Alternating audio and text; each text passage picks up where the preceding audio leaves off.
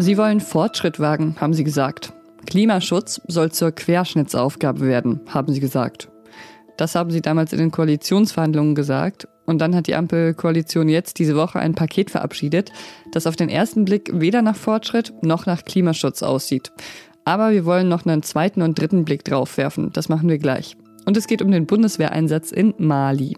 Ich bin Pia Rauschenberger, Sie hören was jetzt und jetzt kommen erstmal die Nachrichten. Ich bin Christina Felschen, guten Morgen. Zum ersten Mal wird mit Donald Trump ein früherer US-Präsident strafrechtlich angeklagt. Es geht um die angebliche Schweigegeldzahlung an die Pornodarstellerin Stormy Daniels.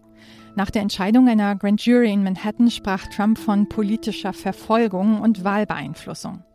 Sein ehemaliger Anwalt dagegen ist erleichtert. Niemand stehe über dem Gesetz, nicht einmal ein ehemaliger Präsident, schrieb Michael Cohen, der sich inzwischen von Trump losgesagt hat. Züge mit spezieller Software entgleisen lassen und Flughäfen lahmlegen. Das ist nicht etwa die düstere Mission in irgendeinem Computerspiel, sondern offenbar die der russischen Regierung. Eine Moskauer IT-Firma arbeitet Berichten zufolge mit russischen Geheimdiensten zusammen, um Hackerangriffe auf kritische Infrastruktur weltweit durchzuführen. Das zeigen Recherchen von Medien aus acht Ländern, die monatelang geleakte Dokumente ausgewertet haben, die sogenannten Vulkan-Files.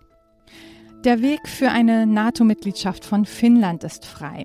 Eine große Mehrheit im türkischen Parlament hat gestern Abend für den Beitritt gestimmt. Alle anderen Mitgliedstaaten hatten sich schon lange dafür ausgesprochen. Finnland hat eine gut 1300 Kilometer lange Grenze zu Russland. Nach Beginn des Angriffskriegs gegen die Ukraine hat es sich deshalb zusammen mit Schweden um die Mitgliedschaft in dem Verteidigungsbündnis beworben. Finnland könnte nun schon nächste Woche aufgenommen werden. Für Schweden wird es allerdings noch länger dauern, denn die Türkei und Ungarn blockieren die Aufnahme. Die Türkei wirft dem Land unter anderem vor, nicht konsequent genug gegen die PKK vorzugehen. Redaktionsschluss für diesen Podcast ist 5 Uhr. Werbung. Diese Woche in der Zeit? Die Bücher des Frühlings. 16 Seiten blühende Fantasie. Von gefährlichen Liebschaften, einer Flucht auf dem Mississippi und magische Erzählkunst das Literaturspezial zur Buchmesse in Leipzig. Die Zeit, Deutschlands größte Wochenzeitung. Jetzt am Kiosk oder direkt bestellen unter zeit.de/slash bestellen.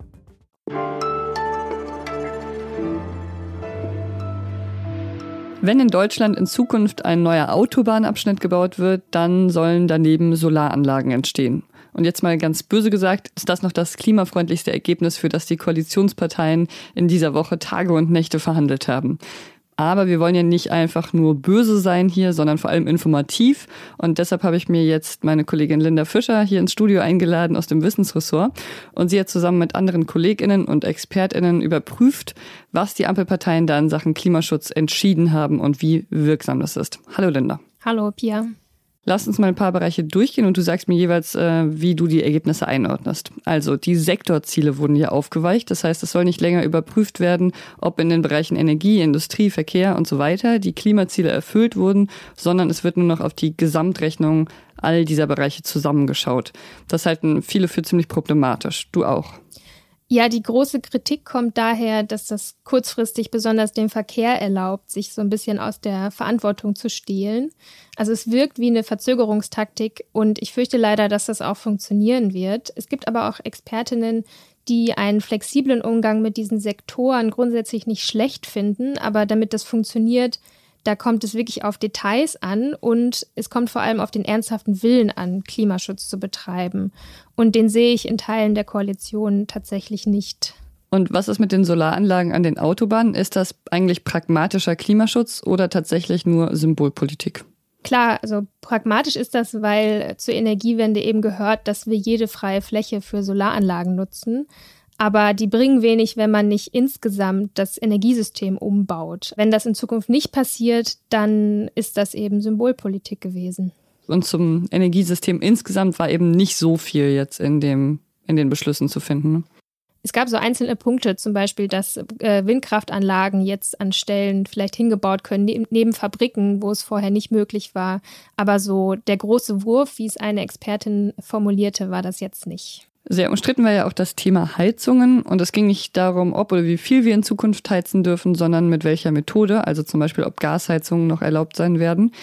Aber da sind die Koalitionäre ja bisher noch ziemlich vage geblieben, oder?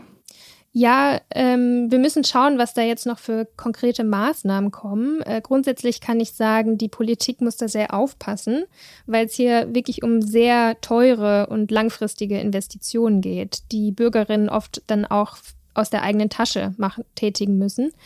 Und äh, wenn die Politik da falsche Signale sendet, dann sitzen die Leute plötzlich auf sehr teuren Heizungen. Zum Beispiel, weil Gas durch steigende CO2-Preise teurer wird oder weil sie auf Heizungen gesetzt haben, deren Einsatz gar nicht garantiert ist. Zum Beispiel ist das bei diesen Wasserstoffheizungen der Fall. Und außerdem besteht die Gefahr, dass eine wenig umsichtige Politik ähm, sozial ungerecht wird, dass Mieterinnen und Mieter langfristig viel mehr bezahlen müssen, als sie es sich eigentlich leisten können, zum Beispiel. Mhm. Was ist denn so dein Fazit? Kommt die Regierung mit dem Paket jetzt insgesamt ihrem Ziel näher, Deutschland in Richtung Klimaneutralität zu führen, oder ist das noch sehr, sehr weit entfernt? Also es gab ja so einen politischen Stillstand in den letzten Wochen und Monaten und ich hoffe, dass der durch diese Kompromisse so ein bisschen aufgeweicht wurde und wir jetzt weiter vorankommen. Äh, und es gibt ja auch durchaus Punkte in diesem Papier, die einen Fortschritt bedeuten können. Aber wie gesagt, besonders im Verkehr sind die Aussichten für den Klimaschutz gerade sehr schlecht. Danke, Linda. Sehr gern.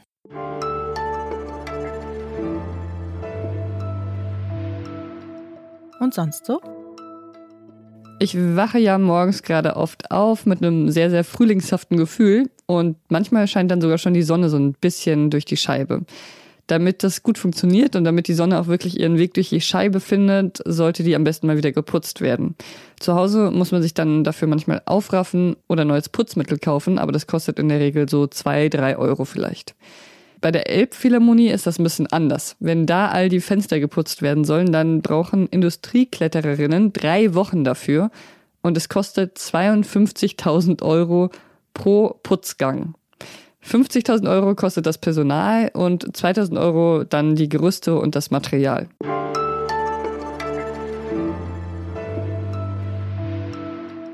Menschenrechtsverletzungen verhindern, Staatsbildung unterstützen, den Rückkehr zur Demokratie fördern. Das waren die Ziele der Bundeswehr in Mali und der MINUSMA-Mission. Die sind aber leider für die Bundeswehr in weite Ferne gerückt. Andere Länder ziehen ihre Truppen ab, aber die Bundeswehr bleibt, noch bis Mai 2024. Mein Kollege Hauke Friedrichs ist sicherheitspolitischer Korrespondent und hat sich nochmal genauer angesehen, unter welchen Umständen die Bundeswehr da zurzeit in Mali agiert. Hallo Hauke. Hallo. Dass der Bundeswehreinsatz in Mali quasi gescheitert ist, das bestreitet eigentlich fast niemand. Aber woran lag's? Das ist eine äh, Verkettung von mehreren ähm, Ereignissen, die in Mali stattgefunden ähm, haben. Es gab ja einen Militärputsch oder sogar mehrere. Ähm, daraufhin ist ein Regime an die Macht gekommen, das mit Russland küngelt und äh, die Bundeswehr und auch die französischen Streitkräfte äh, gängelt ähm, oder gegängelt hat. Daraufhin sind halt mehrere Nationen abgezogen. Äh, Frankreich musste sogar abziehen. Die Briten haben sich angeschlossen, ähm, Norwegen und Schweden und andere. Und nun ist die Bundeswehr halt relativ ähm, alleine dort. Es fehlt der MINUSMA Mission, wie sie dort heißt, der UN, also an äh, schlagkräftigen äh, Truppen.